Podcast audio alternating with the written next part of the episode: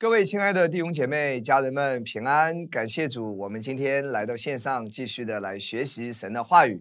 那我们一起来做一个祷告，好不好？我们需要圣灵来帮助我们啊，我们也需要圣灵来开导每一个弟兄姐妹。当你听到的时候，能够听得懂、听得清楚，也听得明白。圣灵给你启示，也让牧师呢能够成为神话语的出口，让牧师啊灵魂体都被神的恩高高没。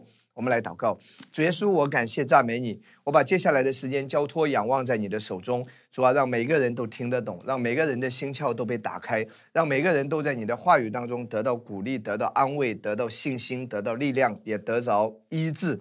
主啊，你再次恩高这个讲台，主耶稣，因为你不受时间空间的限制。啊，虽然我们在线上领受这一篇信息，但是你的圣灵能够超过时间空间，来恩高到每一个人，来祝福到每一个人，来医治到每一个人。主耶稣来使用你的孩子，成为你的出口。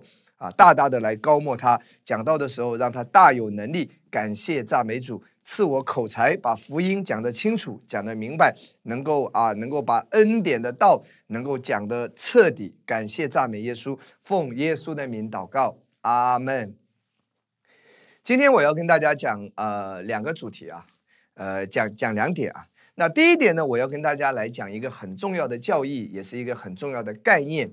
我们常常听到有一些人会说：“他说啊，讲恩典啊，我知道恩典福音啊，就是他们讲恩典嘛。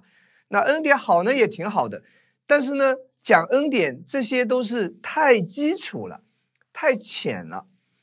也就是说，他们会认为恩典是给刚刚信主的人讲，已经信主了一段时间呢，他觉得应该要讲成圣啊，要讲更深奥的东西啊。”就总结一句话，在生活中我们会常常听到有一些人会议论恩典，他认为恩典是肤浅的，他认为恩典是基础，他认为要更深奥的讲什么呢？讲人的行为啊，讲成圣啊，啊，讲律法呀，他认为那个是更深奥的、更往上走的。那今天关于这个话题呢，我会在这边跟大家来展开一些探讨，这个是一个很重要的教导，弟兄姐妹。啊，这个教义的教导是非常重要的，你一定要有正确的认知。我们回到圣经当中，首先我们来谈一下关于成圣啊。我自己有时候也会被一些人啊搞得稀里糊涂。他说：“牧师讲恩典很好，恩典是基础，但我们接下来要讲成圣啊，如何成圣？那可是我们在圣经里面看到说，我们今天在基督里因着耶稣的宝血，我们已经是新造的人。”我们已经是完全完美无瑕疵的，已经是成圣了，怎么还要再靠着自己去成圣呢？所以这个话题，我们先来看几段经文啊。第一段经文，哥林多前书六章十一节：你们中间也有人从前是这样，但如今你们奉主耶稣基督的名，并借着我们神的灵，已经洗净、成圣、称义了。圣经这里告诉我们很清楚啊。当我们接受耶稣做我们救主的时候，耶稣宝血就洁净我们了，圣灵就住在我们的里面。圣经说，我们已经是洗净了，你已经是被耶稣的宝血洗净了，没有瑕疵了，没有玷污了，没有任何的罪在你的身上。虽然你会犯罪，但你的罪已经被赦免，已经被洗净，而且是永远的，是一生之久的。成圣，看到这里两个字。他说：“你已经是成圣，弟兄姐妹，成圣就是什么？成为圣洁。上帝把我们已经分别为圣了，我们已经是不寻常的，我们是特别不一样的。这叫什么？圣洁。圣洁就是啊，就是不平凡的意思，不普通的意思，特别的意思。我们今天已经被耶稣救赎，上帝已经把我们分别为圣，我们已经是。”成了圣洁的，我们不再是平凡的，不再是普通的。然后下面说称义，大家知道，我们已经是公义的，在神的眼中是称义的。所以圣经讲得很清楚，一个重生得救的基督徒，今天我们在基督里已经是被洗净了、成圣了、称义了。我们再来看下一节经文，哥罗西书一章二十一到二十二节：你们从前与神隔绝，因着恶行，心里与他为敌。二十二节，但如今他借着基督的肉身受死，叫你们与自己和好，都成了圣洁，圣经说都成了什么圣洁？弟兄姐妹，你没有办法靠着自己再更圣洁一点，你已经是什么成了圣洁了，没有瑕疵，无可责备，把你们引到自己面前。上帝说你已经是在基督里是新造的人，是圣洁的，是没有瑕疵的。旧约雅歌四章第七节，这里也讲到什么？旧约雅歌四章第七节说：“我的佳偶，你全然美丽，毫无瑕疵。”所以弟兄姐妹，我们不需要再靠着自己怎么样去成圣，怎么样让自己变得更公义一点，怎么样让自己变得更圣洁一点。不，你在基督里已经是完全的公义，完全的圣洁了。所以基督徒的成长没有什么所谓的。啊，恩典是告诉你因信称义，接下来你得靠自己怎么样去成圣？不是的，弟兄姐妹，基督徒的成长之路，唯一一点就是我们的灵已经是一步到位完全了，对不对？我们的身体呢，是在耶稣再来的时候，我们得着荣耀的身体。我们活在地上，就是我们的魂，我们的思想、意念、情感，我们魂的层面需要借着神的话语被更新，借着神的话语。我们的思维魂的层面，情感情绪思想被调整，与神的话一致，我们才能够从里到外的释放圣灵的大能，释放基督在十字架上的那个完工带来的大能，从里面到外面释放出来，是借着我们的魂被更新，然后我们灵里面的真实被释放出来。所以基督徒成长的路，唯一的就是魂的层面。所以，上帝赐给我们圣经，对不对？上帝也每个礼拜啊，透过牧者给你分享纯正的福音，分享神的话语，都是我们魂的层面。借着神的话语，借着真理的教导，我们是被更新了，我们魂被什么？被启发了。我我们魂被什么？思维被调整了。这是我们成长的路，好不好？请你在生活中记得，你已经是称义、成圣、圣洁了。哈利路亚！感谢主，你已经在神的眼中是全然美丽，毫无瑕疵啊！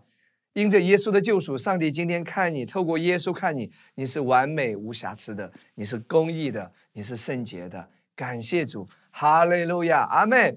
你要不断的借着神的话语，让你的思维，就是让你的魂的层面来相信属灵的真实啊，让你的魂的层面跟神的话一致，来来来。被神的话语来主导，来被神的话语来影响，这是我们需要借着圣经，借着听到，就魂的更新。所以感谢主。那下面我继续要跟大家讲，那从神的眼眼光来看，什么是基础，什么是成熟？刚才我有提到说，很多人认为说恩典嘛，就是这个人啊刚信耶稣，我们应该要给他恩典。啊，给他讲讲恩典啊！小云牧师呢，很适合对那些啊没有信的人啊传个外道啊，布个道啊，讲个讲个什么福音啊，圣诞节适合小云牧师讲啊。然后呢，那些人一旦信了主，觉知祷告之后，来到教会之后呢，接下来就不要再给他讲恩典了，要给他讲律法，因为他需要成熟起来，他需要啊知道行为该怎么做，怎么样怎么样。很多人是这种观念。那我们现在回到圣经里面。到底什么是基础？神的眼光来看，到底什么是最基础的？什么才是深奥的？是成熟的？我们来看第一段经文：加拉太书四章第一节到第七节。加拉太书四章第一节到第七节，保罗怎么讲呢？我们来看啊，我说那承受产业的，虽然是全业的主人，但为孩童的时候，却与奴仆毫无分别，乃在师傅和管家的手下，只等到他父亲预定的时候来到。我们为孩童的时候，受管于世俗小学之下，也是如此。及至时候满足，神就差遣他的儿子为女子所生，且生在律法以下，要把律法以下的人赎出来，叫我们得着儿子的名分。你们既为儿子，神就差他儿子的灵进入你们的心，呼叫阿巴父。可见从此以后，你不是奴仆，乃是儿子。既是儿子，就靠着神为后世。这里讲到，来看第一节。来看第一节到第二节，这里讲到说，他说什么呢？他说他讲到以色列人啊，我们的圣经是根据以色列人的历史来来上帝启示写下来的。他讲到说，以色列人为孩童的时候，就在神的眼中来看以色列人什么时候是孩童的时候，什么时候是成年的时候。那记住啊，这里的孩童希腊文的单词是幼童、小孩，或者说是婴儿。那以色列人他有一千五百年从埃及出来之后，摩西把他们带到什么？带到迦南地之前，出了埃及，上帝就赐下什么律法啊？以十诫为代表，六百一十三条，关乎什么？关乎道德，关乎社交，关乎礼仪啊，关乎如何在神面前这个敬拜和侍奉，加起来是六百一十三条，就是规条。应该要这么做啊，应该不能那样做，要这样要那样。中间长达一千五百年的历史，直到新约耶稣啊降生，钉在十字架之前，都是属于律法之下。那圣经称为以色列人，上帝称他们，很显然是属灵，指的属灵说的，不是肉体。肉体以色列人都有活到一百多岁的，对不对？啊，摩西也活到一百二十岁。啊，不代表着摩西就是就是婴儿，对吧？所以指的是什么？指的是属灵的角度来讲。这里圣经讲到说，以色列人什么时候是孩童，是婴儿，在神的眼中，就是第二节说，乃在师傅和管家的手下。然后第三节说，我们为孩保保罗自己是以色列人，是犹太人，所以保罗是站在什么？跟跟他们同一个立场。他说，我们为孩童的时候，受属于世俗小学之下，也是如此。所以保罗讲到说，保罗跟他的同胞讲说，我们这一千五百年，我们都是活在律法之下。上帝看我们是孩童，是婴儿，是小孩子。然后第四节说，现在呢，保罗开始讲到耶稣。保罗在讲耶稣的福音，在讲恩典。他说：“现在呢，即使时候满足，神就差遣他的儿子为女子所生，且生在律法以下，要把律法以下的人赎出来，叫我们得着儿子的名分。记住哦，希腊文这里的儿子，他原文的意思是长大成年的儿子，成熟的儿子。所以保罗在这里告诉我们一个很重要的教导和真理。”当人们在律法之下，当人们只知道律法的规条，或者说只知道那个道德礼仪，只知道这个可以做，那个不可以做，只是活在这种观念当中的时候，在上帝的眼中是婴儿。婴儿呢是不能够承受产业的，婴儿呢是要被欺负的，对不对？婴儿呢是不能够享受父亲的一切的。但是保罗说，当你现在从律法下出来，你开始认识耶稣基督恩典的福音。当你知道什么是恩典的时候，你就是儿子的名分，成年的儿子可以承受父亲一切的产业和美好。第七节说，可见从此以后，你不是奴仆，乃是儿子。既是儿子，就靠着神为后世。成年的儿子就可以什么掌管父亲所有的丰盛，就可以。领受一切的丰盛，就可以实践一切的丰盛，就可以去经历一切的丰盛。我常常讲说，一个大富豪，对不对？可能他百亿身价，家里有什么游艇、跑车、直升飞机、游泳池，家里什么都有。但是如果他的继承人只是一个婴儿的话，他唯一能够享受到的，只是一只小奶瓶而已。啊，父亲的兰博基尼他开不了，飞机他也驾驶不了，对不对？他甚至连牛排都不能够吃，因为他是婴儿，他消化不了。但是这位富豪，如果他的儿子长大成人了，已经是成熟的一个一个男人了，那么他就要继承父亲一切的产业、一切的丰盛，对不对？他就可以体验，他就可以可以享受父亲留给他的这一切。所以，亲爱的弟兄姐妹，在神的眼中，什么是最基础的？什么是成熟的？律法。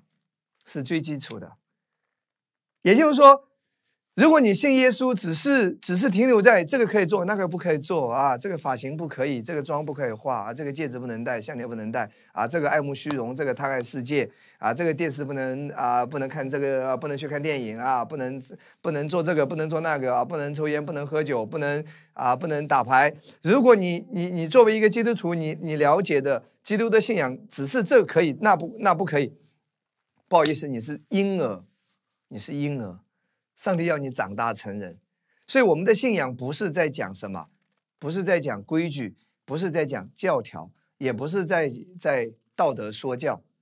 道德说教你不需要信耶稣哎，其实无论是佛教、道教啊，包括其他的很多宗教，也都是叫人学好嘛，对吧？拜菩萨也就是希望你有观音的心肠，哎，叫你做好的多的是啊。我们我们以前说学习雷锋也是什么做好事嘛？呃，其实其实如果只是道德的说教，只是规条，只是行为的一个一个导向的话，其实不需要讲耶稣基督。世界上很多地方都可以讲这个，很多人都可以告诉你这些弟兄姐妹。孔孟之道也是告诉你各样的礼仪，对不对？很显然，我们的信仰在神的心中，他讲的是什么？认识他的恩典。认识耶稣十字架上的王宫，知道什么叫恩典，什么是不配得的，什么是白白的赐给你的，什么是赏赐的恩惠。当你知道这个的时候，上帝说：“哇，你你是有启示的，你是什么深奥的？你是成熟的孩子，是成熟的他的儿子，能够继承他产业的。哪怕你信主啊，来到恩典的教会才半年，才一年，但是当你知道什么是恩典的时候，你已经是成熟的基督徒。”感谢赞美主，哈利路亚，阿门，阿门。所以，所以啊，上帝来来祝福我们每一个人。希伯来书五章十三节，这里也讲到说什么？凡只能吃奶的，都不熟练仁义的道理，因为他是婴儿。怎么来评价一个基督徒是否是成熟的？就是，就就是一个婴儿基督徒，他不熟练仁义的道理，就是他不知道因信称义和恩典的道理，他不熟练，可能他听过。但他没有去每天活在这个真理当中，没有没有在每天操练这个真理，没有每一天在体验这个真理。圣经说这是什么婴儿的基督徒，所以成熟的基督徒就是你认识恩典，更多的认识恩典，对恩典更加的有启示，对因信称义的道理、义的道理更加的有体会，这才是神眼中真正的成熟。好，那讲到这边，可能有人会问说，牧师。那难道呃道德说教不重要吗？难道好行为不重要吗？不要听错了啊！我绝对认可说基督徒要有好的行为来结出果子，来来在世人面前能够去见证基督的美好。我绝对认可，行为也是我们在地上在人面前的见证啊！我非常认可。所以啊，我们基督徒遵纪守法。这是我们应该的，对不对？道德礼仪，我们也尽可能的去达到，这些都没有问题啊，这些都是好的。但是，但是在神的眼中，这些不是重点。在神的眼中，是你认识恩典，这是重点；你的信心，这是神看重的。弟兄姐妹，其实每一个基督徒啊，都知道什么是罪。什么是对的，什么是错的？你不需要每天去讲的。其实圣灵在我们的里面，我们是知道的。啊，甚至是非基督徒，你觉得不信耶稣的人，难道他不知道什么是好的，什么是不好的，什么是对的，什么是错的？难道不知道吗？其实我要告诉你，如果讲道德说教、讲品格、讲行为、讲这一套东西的话，其实非基督徒他们都知道的。不信耶稣的人也知道，啊，一个一个自己一天抽几包烟的人，他绝对也知道说吸烟有害健康，都是知道的。所以，所以拜托，当你向他们介绍耶稣的时候，不要把福音只是局限在道德说教，不可以这，不可以那，能不能告诉他真正的耶稣的恩典？这是福音的精髓，这是本质，这是最核心的。这是最重要的，这是真正能够改变他生命的。我我让你来看一节经文啊，其实不信耶稣的人，他也知道对跟错的，道德良心其实每个人里面都是有的，只是没有圣灵帮助，很多时候说归说，做归做，道德也只是要求别人，也不是要求自己，对不对？哪怕世界上很多你看一些最懂法律的律师，对吧？一级大法官，他仍然会触犯法律，他不是不知道，他是根本做不到。其实，在亚当夏娃犯罪之后，我们的分别善恶的心被启动了，就是我们的良心被启动了。其实，道德良心是在每个人的里面的。我们来看一节经文啊，《罗马书》二章十五到十六节。所以，其实不需要在讲台上每天去指责人的罪啊，告诉人家这个错那个对。其实每个人都是知道的，那不信耶稣的人也是知道的。我们来看这里啊，十五节，这是显出律法的功用，刻在他们心里。他们是非之心同作见证，并且他们的思量相互较量，或以为是，或以为非。看到没有？他们是非之心就是良心啊，也是会什么？良心也是会挣扎的，良心也是会会知道对跟错的。弟兄姐妹，你明白牧师要讲的吗？所以这些是不需要去一直去强调的。这些每一个人都是懂的。那重点是恩典是需要圣灵来开启，因为这是更深奥的，这是需要启示的，这是需要一直提醒的，这才是真正改变一个人生命的秘诀，就是在于恩典，不是在于道德说教能改变一个人，乃是在于恩典能够真正从里到外的改变一个人。约福音四章六到第七节，你知道那个撒玛？利亚的妇人，对不对？其实他前面离过五次婚，那他现在有的这个是他的第六任。其实你知道，这里看到说，在那里有雅各井，耶稣因走路困乏，就坐在井旁。那时约有五阵，在正中午的时候，第七节有一个撒玛利亚的妇人来打水，耶稣对他说：“请你给我水喝。”为什么这个妇人呢？哎，这个已经是离过五次婚，现在是现在的那个男的是第六任。为什么他在中午出来打水？其实他也是有良心的，虽然在这个时候他还没有得救，但是他绝对知道对跟错。弟兄姐妹，我要跟你强调，你一直给人定罪，一直给人审判，一直告诉人家这不对那不对，其实是不能够改变一个人的。只有耶稣的恩典，只有神的爱，才能够改变一个人。我要让你知道，说撒玛利亚妇人，她有六个男人这样的妇人，她绝对是知道对跟错的。但是只有恩典，耶稣来了。耶稣说：“啊，我给你恩典吧。”耶稣说：“你你你你你你今天要要领受生命的活水，啊，要领受这个白白的赐给你的活水，天上来的活水。”耶稣的爱临到他，耶稣的鼓励，耶稣的安慰临到他，耶稣的恩典临到他，他得救了。他那天起来就到城里做见证，宣扬耶稣基督。所以感谢主。弟兄姐妹，我希我希望大家有一个概念：上帝看重的是你里面的信心。上帝他看的是你的信心，是你对恩典的认知。其实人跟人的看法跟上帝的看法不一样，对不对？我今天在分享这个信息之前，我我刚好翻新约，我又翻到了那个希伯来书的十一章，这里面讲到很多信心的伟人啊，关于他们伟大的事情，在希伯来书十一章。这些在上帝的眼中都是大有信心的人，因为圣经都记录下来了，这是天国英雄榜。但是如果你回到旧约，回到他们的年代，如果你从道德、从从一些为人处事的角度，你去看他们，其实很多都是不行的。就比如说亚伯拉罕，啊，我常常讲到说他两次撒谎，对不对？撇下他的太太萨拉，还说萨拉是他的什么？是他的妹妹。一个男人为了自己保命，两次撒谎，请问？这是个好男人吗？这是一个有担当的男人吗？肯定不是嘛。那除了这之外，你知道亚伯拉罕其实也是很很残忍的，他把那个夏甲跟他的儿子给赶走了。弟兄姐妹，今天我们讲起这个故事轻描淡写，对不对？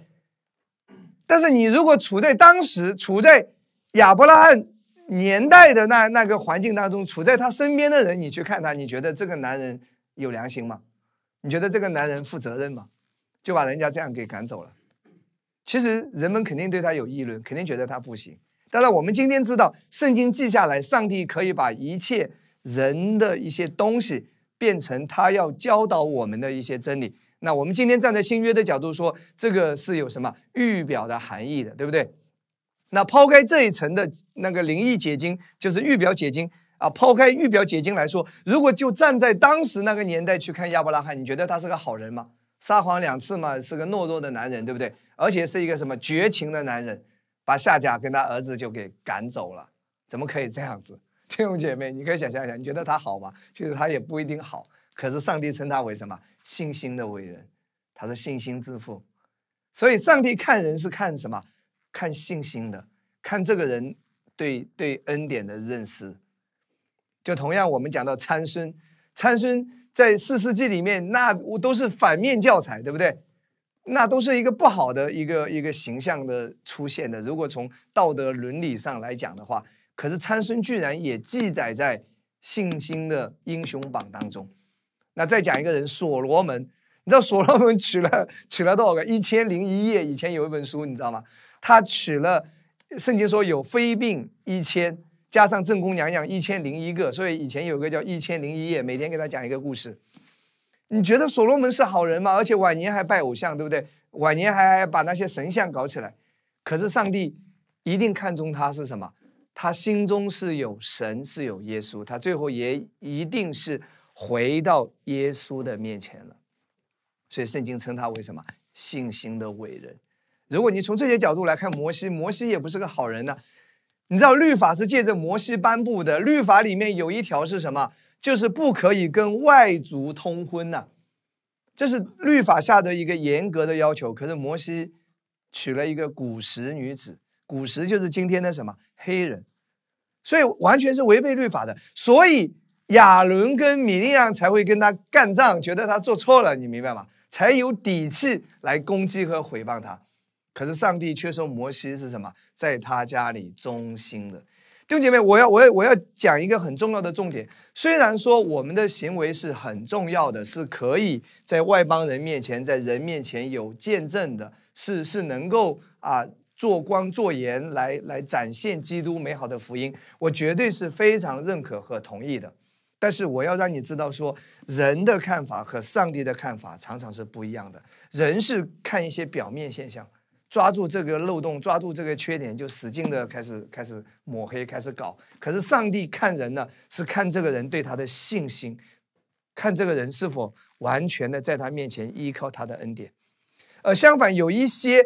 看起来表面很正经的人，当时的法利赛人弟兄姐妹，他们说律法他们都守住了，他们为什么这么自义和骄傲呢？因为某种程度上来说，他们确实是守了一些律法，比当时的那些税吏啊、妓女啊、罪人呐，比那一些人确实看起来，比那些撒该啊，比那些却比这个撒玛利亚妇人啊，确实是要好很多。在人看来，他们是什么？确实是。啊，这个行为啊，道德啊，看起来确实是高尚很多。但是你知道，耶稣说他们是什么？自义的人，他们完全在靠着这个来想要取悦于上帝。耶稣说不可能。再说，他们也只是守一些他们认为能守住的，只是在人前的表现好像守住了一些律法。事实上，耶稣也有讲到说，他们私下里有侵吞寡妇的财产，私下里他们他们他们他们有做更多不好的事情。所以自义反而是什么？反而是神的恩典和大能没有办法临到他。而你看到这些撒玛利亚妇人也好，税吏也好，撒该也好，那个有罪的女人也好，反而在耶稣面前得着全部。因为耶稣看人是看什么？看他的信心，看他是否在高举他的恩典。所以有时候一个人。在我们的眼光来看，他不是一个特别好的人，但是很多时候神迹就是在他身上发生。为什么？其实你你觉得他不好，可能是他还抽一根烟，或者他偶尔还讲一句脏话，或者你看到他偶尔还发个脾气，你觉得他不好。但上帝看到的是他里面的信心，他对神的那种信念，他对神恩典的认识，可能是我们没有看到的。所以很多的好事反而在这些人身上发生了，而那一些我们常常觉得他好像很好，哎。其实他可能内心是一个很自义的人，想要以此来什么来交换，或者说他还是一直在定别人的罪，他觉得自己比别人要好，比别人要圣洁，反而上帝的祝福没有办法临到那些人的身上。总结一句话，给大家一个概念：虽然说啊，我们说啊，这个礼仪也好啊，道德说教也好，或者说啊，基督徒的行为品行也好，这些都是好的，都是好的。但是我今天一定要给你个概念，神更看重的是恩典，是你对恩典的认识，是你对他的信心。你越认识他的恩典的时候，你越是对神，在神的眼中来看，你你是有信心的。你越认识神的良善，越认识神的美好的时候，神看你就是有信心的人。上帝的祝福要临到你，因为希伯来书十一章里面讲到说，人非十一章第六节，我们可以打开好不好？希伯来书十一章第六节，上帝看的是什么？人非有信就不能得神的喜悦。那上帝喜悦的是什么？比起你不抽烟不喝酒，对这个对你身体是有好的。但上帝更喜悦的是你对他的信心。人非有信就不能得神的喜悦，所以神喜欢你有信心，因为到神面前来的人必须信有神，且信信他赏赐那寻求他的人。哎，你要相信。上帝是白白的赏赐给你的，就是上帝是白白的要把恩典临到你的。当你相信你得到的一切，就是都是因为上帝的赏赐，是白白的恩典临到你，上帝就什么喜悦你，上帝喜悦这样的人。哈利路亚，感谢赞美主，感谢主，哈利路亚。那下面我跟大家来看啊，圣经中一个人的成长之路，换一句话说，信徒的成长之路是什么呢？我们看一个人叫彼得，大家很熟悉彼得。你知道彼得第一次遇见耶稣的时候，来路加福音五章第八节。换一句话说，彼得是一个刚入门的时候，他的反应、他的状态是什么样子的？那这是彼得第一次啊遇到耶稣啊，那个时候耶稣呢帮助他，他就打了很多的什么？打了很多的鱼，对不对？来，我们直接来读第八节。西门彼得看见，就伏伏在耶稣膝前说：“主啊，离开我，我是个罪人。”看到没有？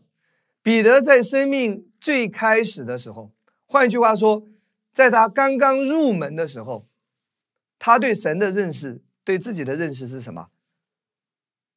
他对神的认识就是神是。公义、圣洁、审判罪人的神，有没有错呢？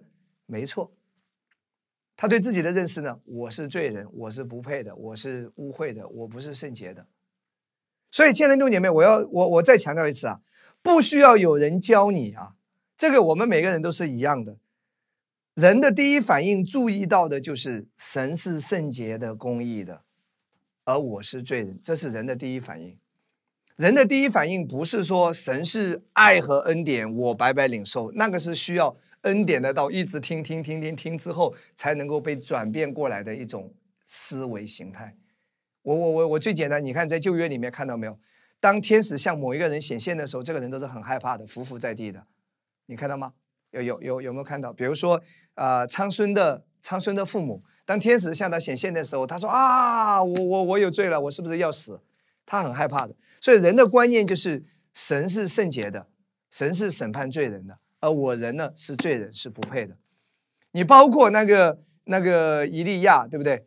那个那个寡妇说啊，是不是神神想起我的罪了？你你看到这是人的第一反应，就是神是公义圣洁的，我是罪人，这是第一反应。这个不需要教导，所以。彼得一开始的时候，他的反应就是罪，对吧？我是个罪人，什么可以做，什么不可以做？我哪里做错了？我哪里做对？什么是对的？什么是错的？其实还是活在一个律法、道德说教的一个层面啊。这是彼得最前面开始的时候。那后面经过了三年的时间，彼得自己也经历了什么极大的软弱与失败。他三次不认主，对不对？那他自己也经历过什么？掌握了一些啊耶稣的教导的知识之后，他曾经也骄傲过，他觉得自己都懂了，他觉得自己已经是非常可以了不起了，所以他才会说：众人都离开你，我永远不会离开你。彼得装作自己很懂的样子，对他曾经也说对过，耶稣也称赞过他啊。耶稣说：“人说我是谁？”彼得说：“你是你是永生神的儿子。”耶稣说：“答对了。”哇，彼得沾沾自喜，你看我这掌握的多好，这这这，你看棒棒的。可是，一转过身来，耶稣说：“我要上十字架。”彼得说：“主啊，万万不可！”耶稣说：“你这个是撒旦在引导你了。我要不上十字架，我怎么救全人类啊？”耶稣没有说出这句话，对不对？很显然，彼得下一秒又被魔鬼利用了。所以，彼得这三年多啊，他有过学习，有过什么？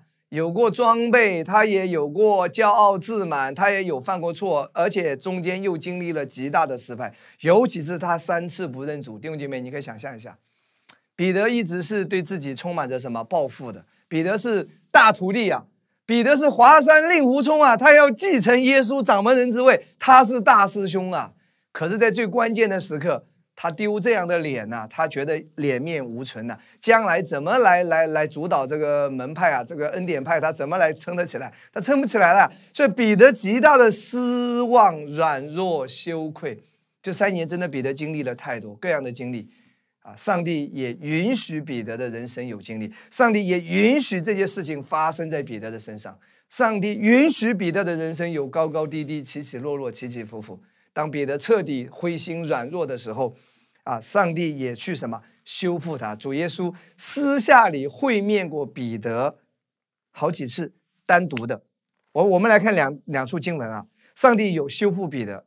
我们一处经文在路加福音二十四章三十四节，主果然复活，已经显给西门看了。这里只提到西门彼得一个人，主耶稣单独有跟他会面过，在彼得最灰心软弱的时候，彼得双手垂下来像丝瓜一样，觉得人生已经没有希望的时候，主耶稣已经是悄悄的来安慰他，告诉他说：“彼得，无论你经历了什么，无论你怎么样，无论人怎么看你。”我还是要扶持你的，在哥林多前书十五章的第五节也同样也是提到什么单独的，并且显给基法，基法也是也是彼得，彼得名字好几个啊，并且显给基法看，然后显给十二使徒看。很显然，这里记载是单独的，没有其他人在场。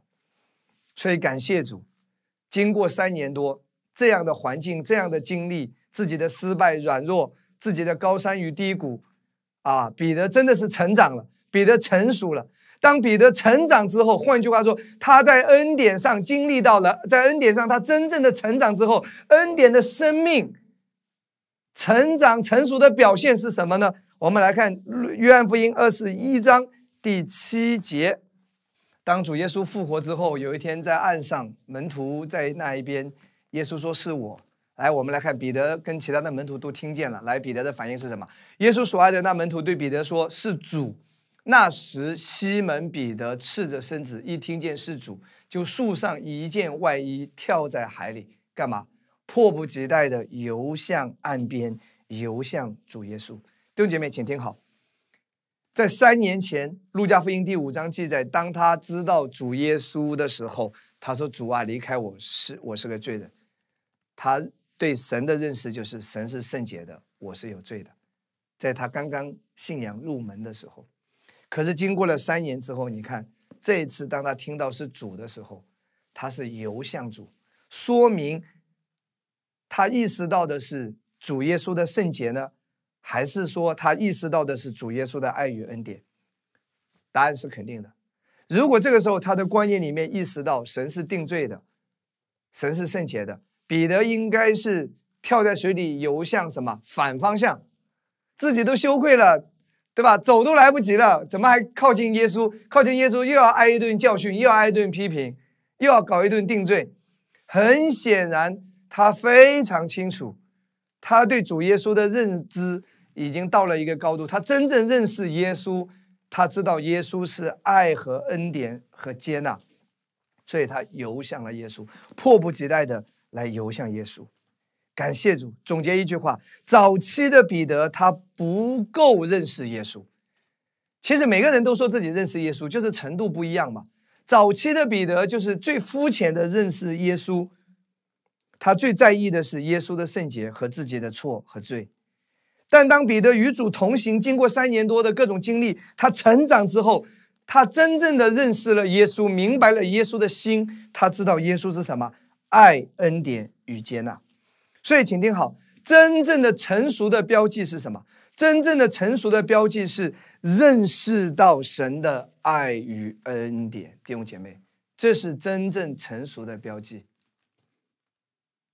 那我们怎么来来评价一个基督徒，或者说一个恩典下的基督徒也好，传道人也好，他对恩典的认知到底是成熟的还是肤浅的？其实也非常简单嘛。一个真正认识恩典的人，他认识了神的爱，他自己也经历神的爱，他也体会神的爱。换句话说，他知道神的心，他知道耶和华的心，他知道这位主的心是什么。那他一定是爱，一定是爱。弟兄姐妹啊，我之前听屏幕师曾经有过一个分享，他说，他说，当他在报纸、在新闻看到有一些人。软弱也好，失败也好，跌倒也好，他的第一个反应不是审判、愤怒、去指责和定罪，他的第一个反应是感恩。他说：“上帝，你给我恩典，是因为你给我恩典，如果我处在他同样的环境中，我的表现可能会比他更差，我的失败比他失败更大，是因为你给了我恩典，保守我，我没有遇上这样的事情。所以他说他第一个反应是感恩，那第二个反应是什么呢？第二个反应就是怜悯与爱。弟兄姐妹，怎么来判断你在恩典上是否成熟？怎么来判断你是否真正的认识这位主？当你听到别人的软弱，当你听到别人的失败也好，当你当你看到别人的糟糕的一面也好，你到底是审判和愤怒呢，还是怜悯和爱？所以，真的，亲爱的弟兄姐妹，这就是你有没有靠近神的心。一个真正认识恩典的人，就是说，换句话，他已经知道神是一位什么样的神，不是轻易去定罪别人的。其实也没有谁比谁好。只是上帝有时候保守我们，给我们恩典，没有让我们遭遇那个人所遭遇的那样。他保守了我们。另外，另外就是给出来的是什么？神的心是爱。很多时候，神都没有去定罪别人，可是我们人却喜欢去定罪和审判别人。所以，亲爱的弟兄姐妹，我们我们真的有一个思考。所以今天。今天我我在恩典的教导，在恩典之下，我有时候也很纳闷。很多人啊，口口声声说自己恩典听了多少年啊，说自己恩典都掌握了，说自己好像很懂的样子。可是我看他的反应，对人的表现，基本上都是律法审判定罪，没有恩典的。他所谓的恩典，可能是对自己吧，对别人是没有恩典，没有怜悯，对别人是零容忍，对自己可能是自由主义者。很多时候，人还是停留在这个层面，所以感谢主，真正的成长是认识神的爱，在对神的爱和恩典上更加有启示，这是真正的成长。我们来看保罗怎么说啊？保罗有一个祷告，在以佛所三章十八到十九节，他怎么祷告呢？他说：“因此我在父面前屈膝，就是保罗说我在。”天父面前屈膝，就是跪下为你们祷告，求他安大丰盛的荣耀，借着他的灵，叫你们心里的力量刚强起来。就是他说要借着圣灵使我们刚强有力量，对不对？十七节说，使基督因你们的信住在你们心里，叫你们的爱心有根有基，能以和众圣徒一同明白基督的爱是何等残酷高深。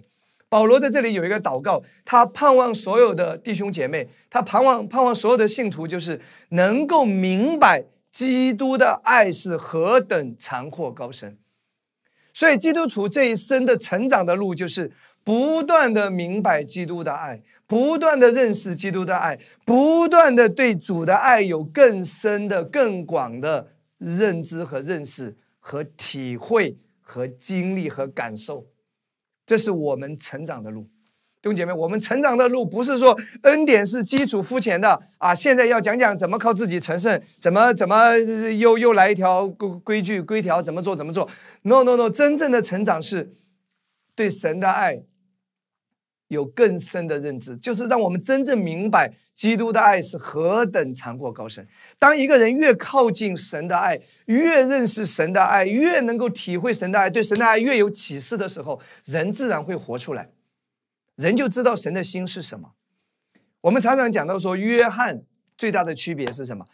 在约翰福音里面，约翰福音是约翰写的啊，圣灵借着约翰写的，至少有五次提到约翰称自己是耶稣所爱的门徒。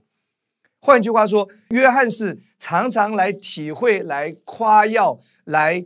来紧紧的依靠主耶稣对他的爱，他把主耶稣对他的爱个人化，他常常去默想、去思想啊，主耶稣爱我，我是耶稣所爱的门徒，所以至少有五次他提到说耶稣所爱的门徒，这样的一个人，你看啊，对耶稣的爱有这样的一个启示，对耶稣的爱有这样的常常去默想、去体会的一个人，你觉得他的行为会差吗？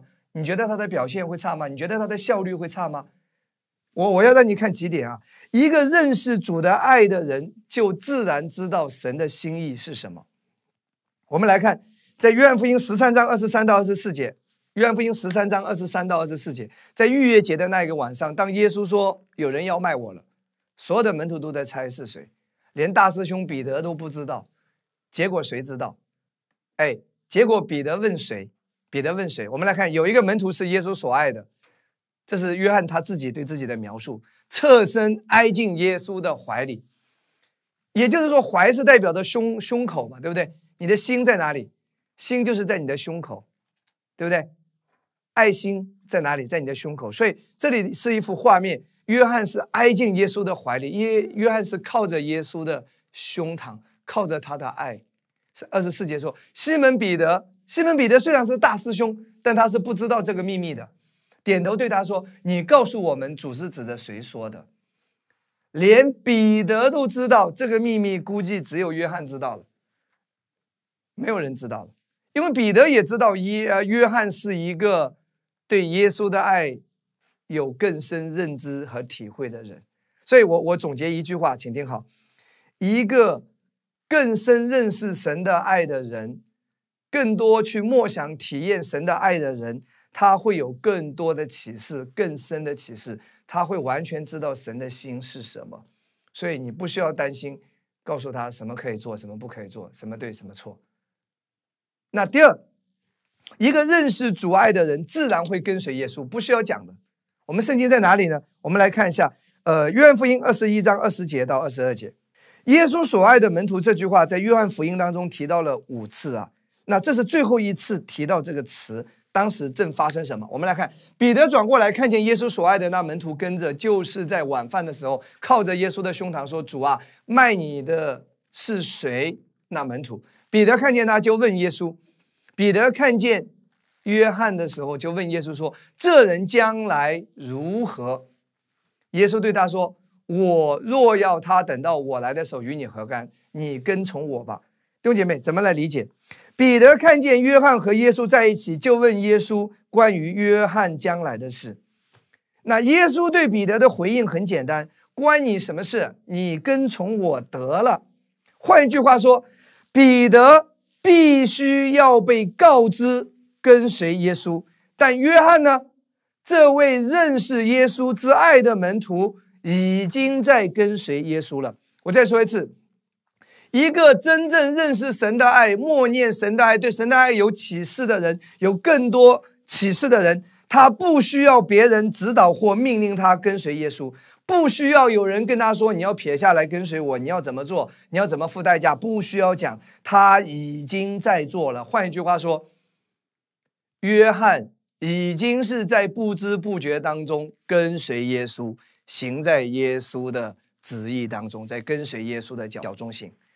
所以，当你更多体会耶稣对你的爱的时候，你更多对耶稣的爱有启示的时候，你就会与神有更亲密的关系，你就会知道神的心意到底是什么，你就会发现自己毫不费力的已经在跟随主，已经在服侍主，连你自己都不知道，你这一生其实已经行在神的计划和旨意当中，你已经是跟神保持一致了。已经是神最喜悦的，已经是在神的心意当中了，不需要有人命令你或者指示你要这样要那样。所以，亲爱的弟兄姐妹，一个真正生命成熟的信徒，是对神的恩典和爱有更深的启示、经历、体会，然后他会活出来。我认识一个阿姨，老阿姨啊。呃，很多年认识她很多年啊，就觉得他很奇怪啊。其实，其实我对他的评价非常高。我认识他的时候，我自己也还没有去讲恩典福音，但是我在他身上就是看到就是耶稣的爱，他真的就是活出耶稣的爱跟接纳弟兄姐妹。那对人的这种服侍啊，对主的心，他的摆上，他的付出。真的是一个行走在地上的耶稣的爱，你在他身上就看到耶稣的爱的彰显。我我当时就有个感触，我说他的生命我好羡慕，他的生命我好敬佩。其实其实你知道吗？那个时候他我我都还没有讲恩典福音，但我讲了恩典福音之后，他也来听我讲，然后他就非常认可，他说他从来没有给别人定罪过，他只会扶持。只会来帮助。他说：“那个人不需要知道，呃，不需要我告诉他对跟错。其实所有人都是知道的。他需要的是耶稣的爱来感动他。所以，我我是照着耶稣的心去对待他。如果这个人哎这么糟糕，如果今天耶稣在这里，会把他打入十八层地狱，还是说耶稣会拥抱他，擦干他的眼泪，把他扶起来？那答案是肯定，耶稣肯定是鼓励他，告诉他可以重新开始，可以继续向前。耶稣都给他鼓励，耶稣都给他盼望，耶稣都扶他一把。而我们为什么要去踩别人呢？弟兄姐妹，真的是这样子。所以，所以真的一个真正认识神的人，就是真正。认识恩典的人，认识神的爱的人，自己也经历了活出来的事。不然的话，我看到真的有一些有一些所谓恩典的基督徒，其实其实一点都没有给出恩典，还是用恩典来给人定罪，对不对？我我们最后来看一节经文，《彼得后书》三章十八节。那《彼得后书》也是彼得写的啊。彼得在他啊，在他离开世界之前，那彼得怎么讲呢？彼得说：“你们却要。”他指的我们每一个领受恩典的基督徒，他说要在我们主耶稣基督的恩典和知识上有长进，将荣耀归给他，从今直到永远。阿门。彼得说什么？要对他的恩典和他的爱有持续增长的启示。他说要有长进啊！所以弟兄姐妹，这个也要成为我们一个祷告。今天要成为我们一个祷告，主啊，让我对恩典的认知、对神爱的认知有长进啊！主啊，让我有持续增长的启示啊！感谢神，亲爱的弟兄姐妹。我自己这一年不到一年的时间，人生中经历了太多太多太多，但是我真的相信说，领导我的都是好的，我真的相信说，在神的手中每一个经历都是好的，没有怨言，没有埋怨，真的，我我相信一点就是，神就是要让一切来祝福我的，所以我最大的一个体会就是，在这一年当中，我对他的恩典和他的爱。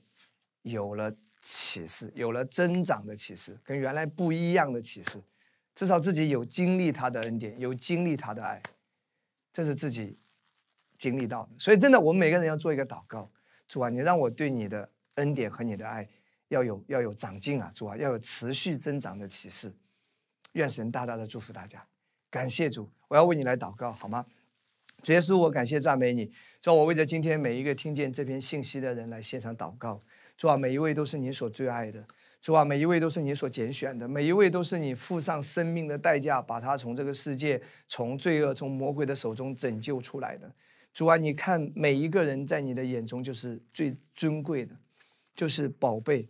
主耶稣，你爱每一个弟兄姐妹，无论他今天在哪里，无论他在什么样的光景中，主啊，他听到这个信息，主耶稣，你要告诉他你爱他；主耶稣，你要告诉他，叫他不要灰心。不要丧气，不要气馁。主耶稣的恩典正在扶持他，主耶稣的恩典正在帮助他。主耶稣，我现在要祷告，主啊，你的爱厚厚的浇灌下来，主啊，你的爱厚厚的来触摸每个人的心。主啊，我要祷告说，让每一个弟兄姐妹真的是从心里面啊感受到、经历到主耶稣那长阔高深的爱，并且对这个爱跟以往都不一样。从今天我要为他们祷告，主啊，就从现在开始，他们接下来会对神对他的这个爱会有更加真实的体验感，主要会有更加真实的经历和感受，和和更深的启示发生在每一位家人和弟兄姐妹的身上。感谢赞美主，上帝祝福你。我要为你祷告，圣灵啊，你的恩高透过音频和视频，高没每一个听见这个信息的人。如果身上有疾病、有疼痛、有软弱的，奉耶稣基督的名，命令一切的症状都要离开弟兄姐妹的身体。现在，上帝使你得医治，使你的身体得到恢复，得到完全。上帝与你同在，上帝要祝福你财务兴盛，祝福你财务自由。奉耶稣的名，一切贫穷的匣子、魔鬼的破坏都要。离开你手中的工作和你的事业，离开你的家庭，上帝赐下平安，赐下爱，赐下和平，在你的全家，在你的生命当中，你出你入都有神的看顾和保护，上帝与你同在，直到永远。奉耶稣基督的名祷告，阿门。